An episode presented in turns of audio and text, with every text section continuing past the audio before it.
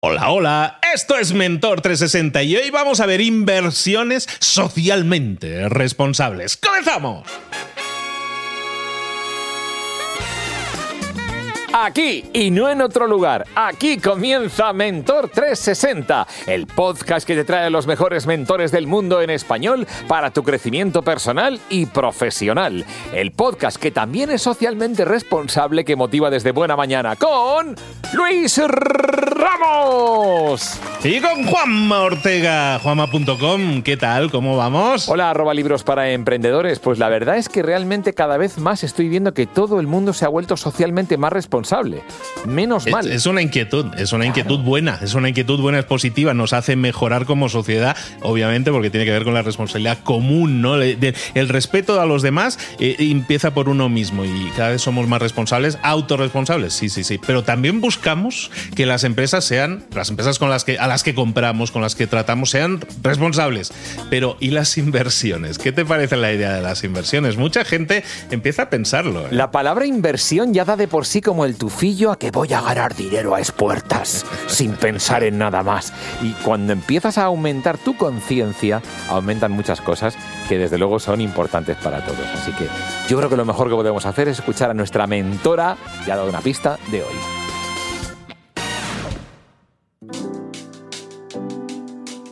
Pues efectivamente, llegó el momento de hablar con nuestro mentor del día, mentora. En este caso, vamos a estar hablando de inversiones, vamos a estar hablando hoy, hoy concretamente de inversiones, pero sabéis que siempre que hablamos de finanzas personales, de inversión, siempre que hablamos de dinerillo, tenemos, hablamos aquí con la jefa, aquí la que manda, la que lleva ya años colaborando con nosotros y aquí sigue en Mentor 360, Celia Rubio. Celia, ¿cómo estás, querida? Hola Luis, bueno pues como siempre contentísima de, de poder estar por aquí de vuelta. Celia, que, sigue subiendo, sigue subiendo como la espuma, creciendo con un montón de seguidores en redes sociales, millones de seguidores. Yo creo que ya estamos cerca de los dos millones por ahí, sumando todas las redes sociales. Si, no las redes sociales pasan, pasan los dos millones, sí. Pasan los dos, pero por favor, por favor, qué honor. Bueno, alfombra roja para Celia Rubio que llega hoy aquí para hablarnos de inversión. Siempre nos estás hablando del ahorro como principal paso inicial, ¿no? Para decir, no invirtamos si no tenemos con qué, ¿no? Y que tengamos un dinero que podamos arriesgar, porque las inversiones siempre tienen riesgo. Pero muchas veces las inversiones suenan como cosas demasiado arriesgadas o en empresas que a veces son dudosas o que están iniciando, que es como la única forma de ganar dinero. Pero hay para muchas personas, igual que cuando vamos al súper, nos gustan los productos, los yogures y las cosas ecológicas y todas estas cosas, eh, las inversiones también las podemos hacer socialmente responsables, Celia. Eso es. Fíjate que en uno de nuestros últimos episodios, Luis, estuvimos hablando precisamente de esto, ¿no? Hablando aquí de distintos tipos. Creo que fue exactamente cuando estábamos comentando el tema de los fondos de inversión y salió, ¿no? Así el tema de los fondos con criterios ESG. Y dijimos, bueno, trataremos esto en un programa porque yo creo que es algo interesante. Pues ha llegado el día, ha llegado el momento. Y es que, efectivamente, mira, a mí hay algo que me gusta mucho decir, Luis, y es que nuestro dinero, al fin y al cabo, es nuestra energía, ¿no? Cuando invertimos, sobre todo cuando invertimos en bolsa, lo que estamos haciendo es darle nuestro dinero a una empresa. Es decir, en definitiva, estamos dando esa cosa que para nosotros es importante, nuestra energía a una empresa. Por tanto, yo creo que aparte de, por supuesto, tener que hacer un buen análisis, elegir aquellas empresas pues que lo están haciendo bien, que yo creo que en el medio largo plazo van a seguir generando eh, buenos resultados con las que voy a tener beneficio, yo creo que una parte muy importante, Luis, de las inversiones también es el invertir en aquellas empresas con las que yo creo, ¿no? Que van un poco pues de acuerdo a mis principios morales, llamémosle. Entonces, para esto hay un criterio universal que son los criterios ESG. ESG viene, un poco, viene de las siglas en inglés Environmental, Social and Governance, es decir, factores ambientales, sociales y de gobierno corporativo. Entonces, digamos que a nivel mundial se crearon unos estándares que determinan qué empresas cumplen o no con los criterios ESG. Y cuando nosotros vamos a invertir en una empresa, una de las cosas que podemos consultar es si esa empresa cuenta o no con este tipo de certificados para asegurarnos que solo invertimos en empresas pues, eh, que tengan una huella neutra, de carbono, que no fabriquen armas, que, bueno, pues que, tengan, que, sean socialmente responsables con la sociedad, con la comunidad, ¿no? que cumplan todos estos criterios. Una empresa bueno, cuando estemos hablando de inversión, al final estamos hablando de inversiones que, estén alineadas, digamos, con la forma de pensar que yo tengo, como estás diciendo, ¿no? En, una serie de aspectos. Pero buscamos que las inversiones generen un rédito, generen un beneficio, ¿no? O sea, eso siempre lo tenemos ahí encima. Entonces, en este caso son inversiones que podemos decir, podemos analizar o podemos buscar estos criterios que nos permiten indicar que estamos tranquilos, que estamos invirtiendo en alguien que no tiene a niños trabajando ahí montando bambas o lo que sea, sino que además estamos buscando una inversión, un beneficio. ¿Eso existe? ¿Eso existe? ¿O las empresas que gastan mucho más en ser socialmente responsables normalmente en promedio tienen menos beneficios? Pues mira, Luis, eh, me encanta que me hagas esa pregunta y me ha quedado así un poco de teletienda, pero es que justo antes de empezar a grabar este episodio estaba buscando estudios precisamente sobre esto, ¿no? Sobre el impacto de los criterios ESG en los resultados económicos y he encontrado varios estudios que eh, afirmaban que como, como media general las empresas que cumplen estos criterios suelen presentar mejores resultados y, eh, por ejemplo, cuando hablamos de inversión en bolsa, tienen un crecimiento, el valor de sus acciones superior a la media. Y yo esto, en mi opinión, se, produce por dos factores. Primero, porque es verdad que las empresas que ya tienen un departamento específico para este tipo, para seguir este tipo de criterios, ¿no? Para cuidar esa parte, en general son empresas más organizadas, ¿no? Y que de la misma forma que abordan ese área, también van organizando mejor otras partes de su empresa.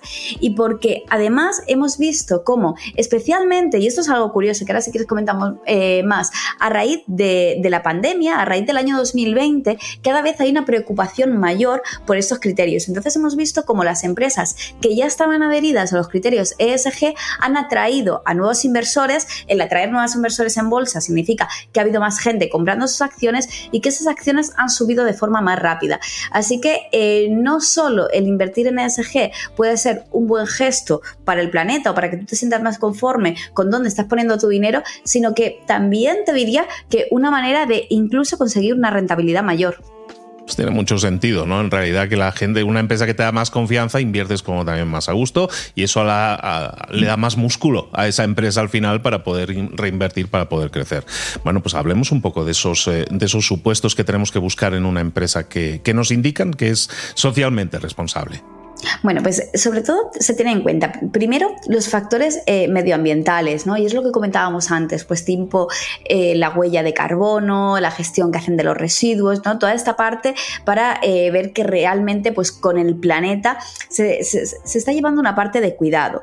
Luego la parte social, ¿no? Que sería el entorno, la influencia que tiene sobre la sociedad, sobre la comunidad. Y aquí entran cosas como las que tú comentabas antes, Luis, de oye, que este libro es de trabajo infantil, que si fabrica en determinados países lo hagan con unas condiciones eh, óptimas de trabajo, ¿no? O sea, que, cuiden a todos los empleados, sean directos o indirectos, bajo ciertos estándares. Y después, los, a nivel de gobierno corporativo, que aquí entran, eh, aquí tienen en cuenta muchos otros factores, incluso, por ejemplo, en tema de igualdad de género, de la composición de la empresa, de quién está en sus puestos directivos.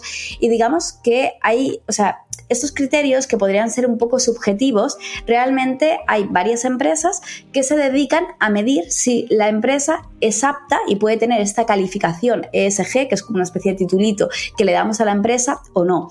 Y esto se hizo, y por eso te decía, ¿no? Que a partir de 2020 hemos visto como un cambio de paradigma, es que esto justo se hizo a partir del año 2020. Con la llegada de la pandemia, eh, sabes que además ese fue un año como muy particular para todo el tema de, de las inversiones. Vieron cómo las empresas que antes se recuperaban eran las empresas que cumplían estos criterios, que como cada, cada vez la gente empezó a tomar mayor conciencia de la importancia de esto. Incluso foros económicos muy importantes, como por ejemplo el foro de Davos, ese año eh, publicó esto de los criterios ESG, publicó un manifiesto por la sostenibilidad y la economía eh, y, la economía circular y a partir, de, a partir de ese momento se establecieron unos estándares para poder acceder a esos títulos. Entonces, si nosotros queremos saber si una empresa cumple o no los criterios ESG, va a ser suficiente con que hagamos una búsqueda en Internet, con que miremos en su página web, porque ahí si cumple con los criterios ESG, siempre te lo va a poner, ¿vale? Ya es como una especie de calificativo, ¿no? Como este sello Unión Europea, pues eh, sello ESG. Entonces, si estamos pensando en una empresa concreta, podemos buscar esta empresa y en la información corporativa, en este apartado de eh, Investor Relations y demás que aparece siempre en la página web de la empresa, vamos a encontrar si cumple o no esos criterios. Y si después queremos hacer otro tipo de inversión, por ejemplo, en los últimos programas estuvimos hablando de fondos de inversión, ¿no? O sea, ¿qué me pasa con esto? Entonces, si yo quiero solo invertir en empresas socialmente responsables, significa que tengo que renunciar a medios de inversión como fondos, como ETFs, que ya he visto que, oye, que pueden ser mucho más sencillos, más económicos, que permiten mayor diversificación. Pues no, porque justo desde, o sea, esto empezó a raíz del año 2020. A partir del año 2020, incluso fondos de inversión indexados, lo que han hecho ha sido replicar todos los índices mundiales, pero eh, manteniendo únicamente estas empresas que cumplen los criterios ESG. Por ejemplo, una de las mayores gestoras de fondos de inversión del mundo, Vanguard, ¿vale? Que fundamentalmente tiene fondos de gestión pasiva, es decir, fondos que se dedican a replicar a un índice. Pues a partir de 2020, de todos los principales índices a nivel mundial, Vanguard sacó los fondos ESG, con lo cual yo ahora mismo puedo comprar el fondo Vanguard SP500, que seguramente no será 500, sino 300 y algo, porque de esta lista de las 500 empresas más importantes de Estados Unidos, eliminamos las que no cumplen con este criterio y mantenemos solo las que sí cumplen con estos criterios. Entonces, ya te digo que es algo como muy extendido y que eh, nos ofrece muchísimas posibilidades, incluso si queremos mantener esa estrategia de inversión en gestión pasiva, de invertir a través de fondos y que cada vez está teniendo mayor importancia y mayor relevancia en el ámbito de las inversiones. Entonces, todas las empresas que llevan este distintivo, este sello de, ESG, son empresas eh, socialmente responsables y que hay una entidad independiente que así lo dictamina. ¿no? tienen que cumplir una serie de compromisos a, ciertos niveles.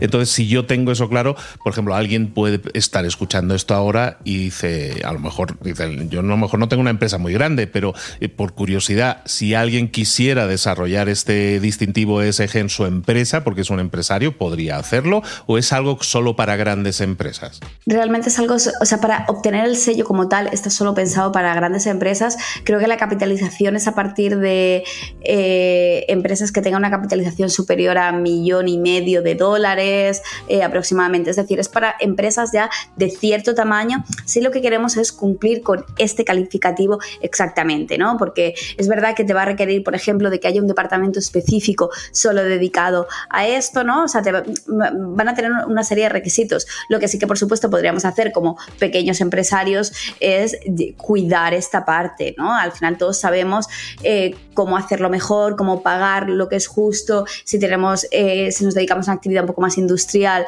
cómo contaminar lo menos posible, cómo reducir esta huella de carbono. O sea, siempre hay pequeñas, pequeñas cosas que podemos hacer, pero es verdad que si como empresario tú quieres este sello, este distintivo como tal, se te van a exigir una serie de, de criterios, está un poco más a empresas más grandes.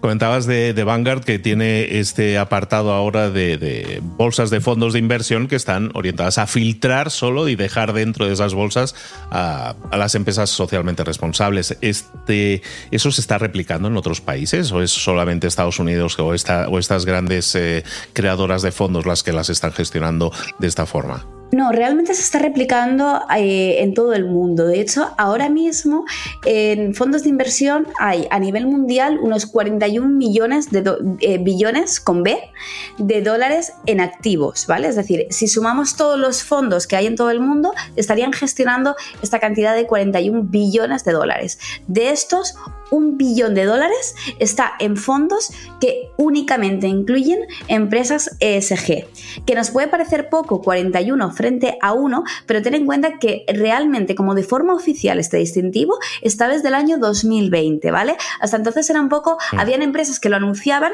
pero no había esta vara de medir independiente, entonces no nos aseguramos que, esto era así.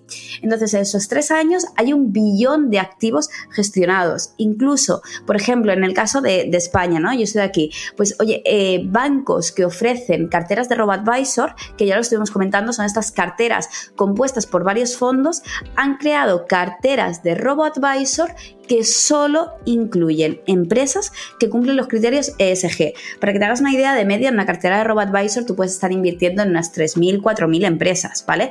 O sea, eh, estas carteras tienen incluidas 3.000, 4.000 empresas que absolutamente todas tienen este sello ESG. Entonces es una tendencia que vemos a nivel mundial, que es verdad que la iniciaron estos, estos grandes gestores de, fondos como Vanguard o como BlackRock, ¿no? que han sido los pioneros en este sentido, pero incluso, o sea, si vas a tu banco de referencia, seguramente si le eh, pides un fondo de inversión ESG, lo va a tener. O sea, incluso las entidades bancarias más pequeñas ya están empezando a incorporar este, este producto, porque como te digo, lo que vemos es que hay una demanda creciente. Es que realmente si vemos el ritmo de crecimiento de, en cuanto a números de inversores de este tipo de inversiones frente a otros, es descomunal. Cada vez vemos como más gente eh, está tomando conciencia de esto y yo creo que es un poco este cambio de paradigma, ¿no? Oye, con mi dinero no solo quiero conseguir rentabilidad, que por supuesto que sí, ¿eh? y aquí nadie está cuestionando eso, pero también quiero invertir en cosas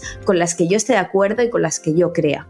Pues me hace que todo son cosas buenas, Celia, como tú decías, ¿no? Al final una inversión eh, plantea riesgos siempre, toda inversión conlleva un riesgo y lo que pasa es que aquí me estás diciendo que en general lo que se está viendo es que una empresa SG, por razones lógicas que has comentado, nos permite visualizar que probablemente si se invierte en ella tenga un potencial de crecimiento incluso mayor que una empresa no gestionada socialmente responsable, lo cual quiere decir que si inviertes en una empresa de este tipo, te, probablemente te puede ir mejor que con otra empresa no, no gestionada de esta forma y que la inversión está creciendo, que en solo dos, tres años ya tenemos un montón de gente que está súper interesada en eso, como los que pueden estar escuchando ahora mismo, y que quieran invertir. Si es así, si ya estáis invirtiendo, pues probablemente en la plataforma que estén utilizando de inversión ya exista la posibilidad de invertir con algún fondo ESG que es esta traducción libre que estamos haciendo de inversiones socialmente responsables, que básicamente engloba todo eso, lo que hemos dicho, que es a muchos niveles, ¿no? O sea, un nivel de, responsabilidad social, pero también, también del ambiente, toda una serie de cosas muy interesantes. Y yo creo que es muy sano que lo hagamos así, porque de alguna manera estamos invitando a las empresas que no lo sean a que, a que se le ocurren, ¿no? A que se trabaje en ese sello y se lo integren. Yo creo que ahí está la clave, Luis. Al final eh, está claro que si solo dos empresas lo hicieran, nuestras empresas van a acabar eh, dominando el mercado y todas las otras van a desaparecer. Pero sí que es cierto que lo que se hace con esto es un empuje muy fuerte a las empresas a, oye, al final las empresas están constantemente en búsqueda de nuevos inversores, ¿vale? Las empresas que cotizan en bolsa, sobre todo lo que quieren es que la gente esté comprando sus acciones, porque es la forma en la que el precio va a seguir subiendo, en la que ellos más dinero van a ganar y eh, pues la, manera eh, en definitiva de mantener, de mantener la empresa ahí. Así que Así es. A medida que vamos invirtiendo más en este tipo de empresas, presionamos de alguna forma indirectamente a las empresas que todavía no lo han hecho a adoptar estos criterios, a empezar a establecer cambios en su forma de fabricación, en la forma de organización, para, bueno, pues también contribuir un poco con nuestro dinero a crear un mundo mejor, que yo creo que es otra de las cosas importantes. Que creo que es algo que mucha gente siempre lleva dentro, que tiene la ansia de decir, oye, ¿cómo puedo hacer yo para impactar, contribuir? Oye, pues también a nivel empresarial, a lo mejor no tenemos la, potestad de estar todos los días reclamándole a una empresa cosas, pero sí con nuestro dinero. Nuestros gestos que hacemos con el dinero a la hora de invertir en una o en otra empresa están invitando a empresas que no hagan ciertas cosas a que las hagan y a las que están haciendo cosas no tan bien hechas a que dejen de hacerlas.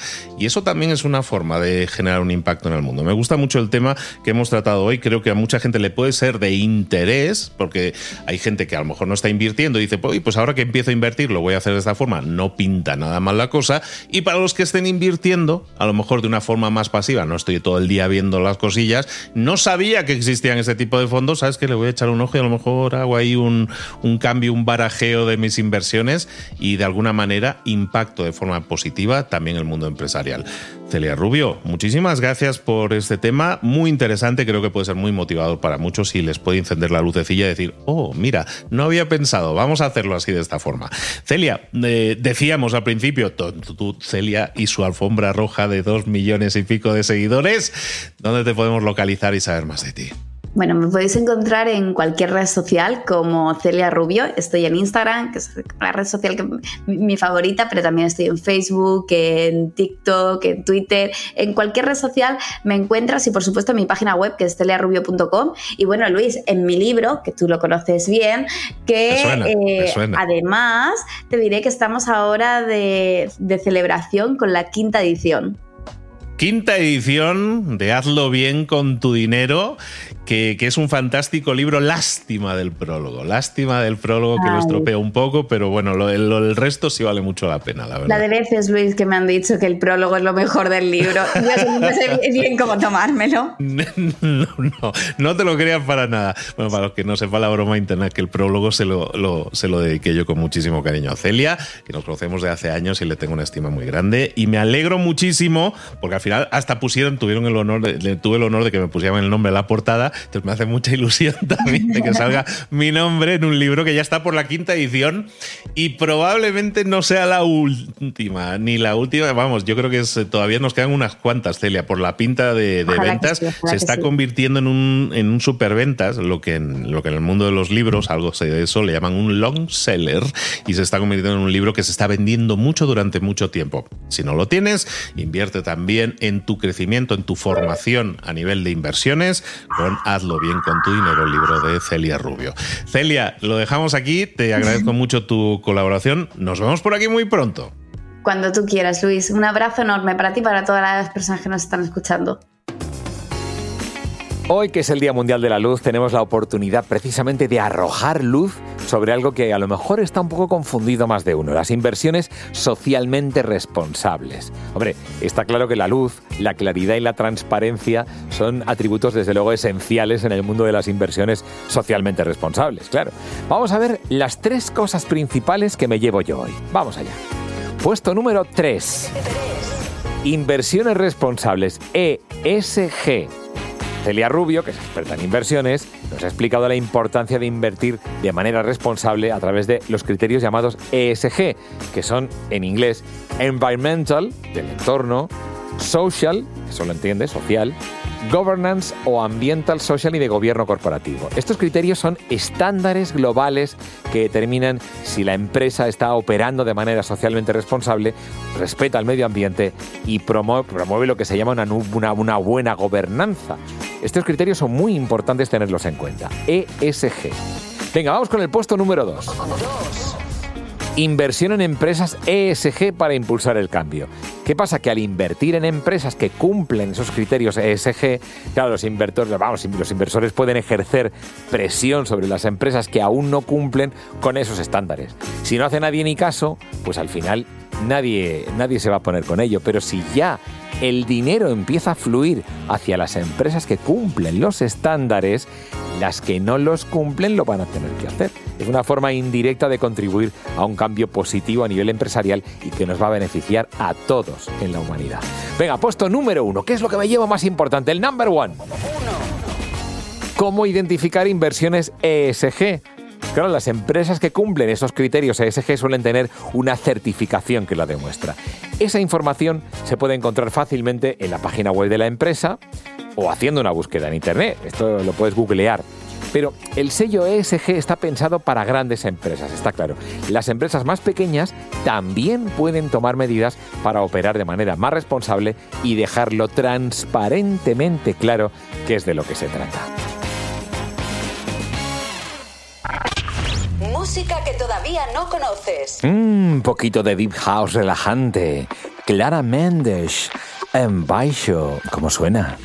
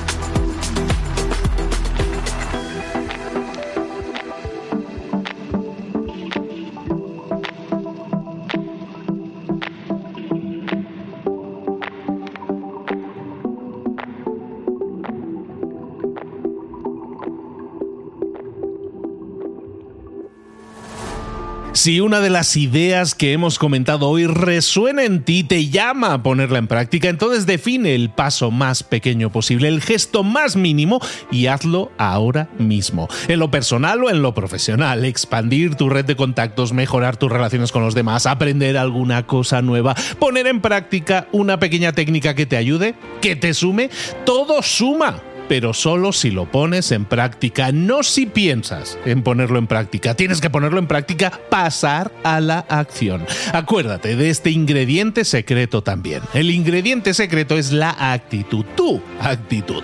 Tu actitud transmite. Si sales a la calle con ganas, la gente lo va a notar. Si sales a la calle sin ganas, la gente también lo va a notar. El mundo está ahí fuera, te está esperando. Por lo tanto, sal ahí fuera, sal a la calle sal con ganas, con actitud. No esperes a mañana. Ya sabes lo que tienes que hacer y ya sabes que lo puedes hacer hoy. No veas pasar la vida, vive la vida. Tienes las mismas 24 horas que tienen los demás. Haz que valgan la pena. Entrega en estas próximas 24 horas tu mejor versión. Te esperamos aquí mañana para continuar creciendo. Te esperamos aquí mañana con más mentores.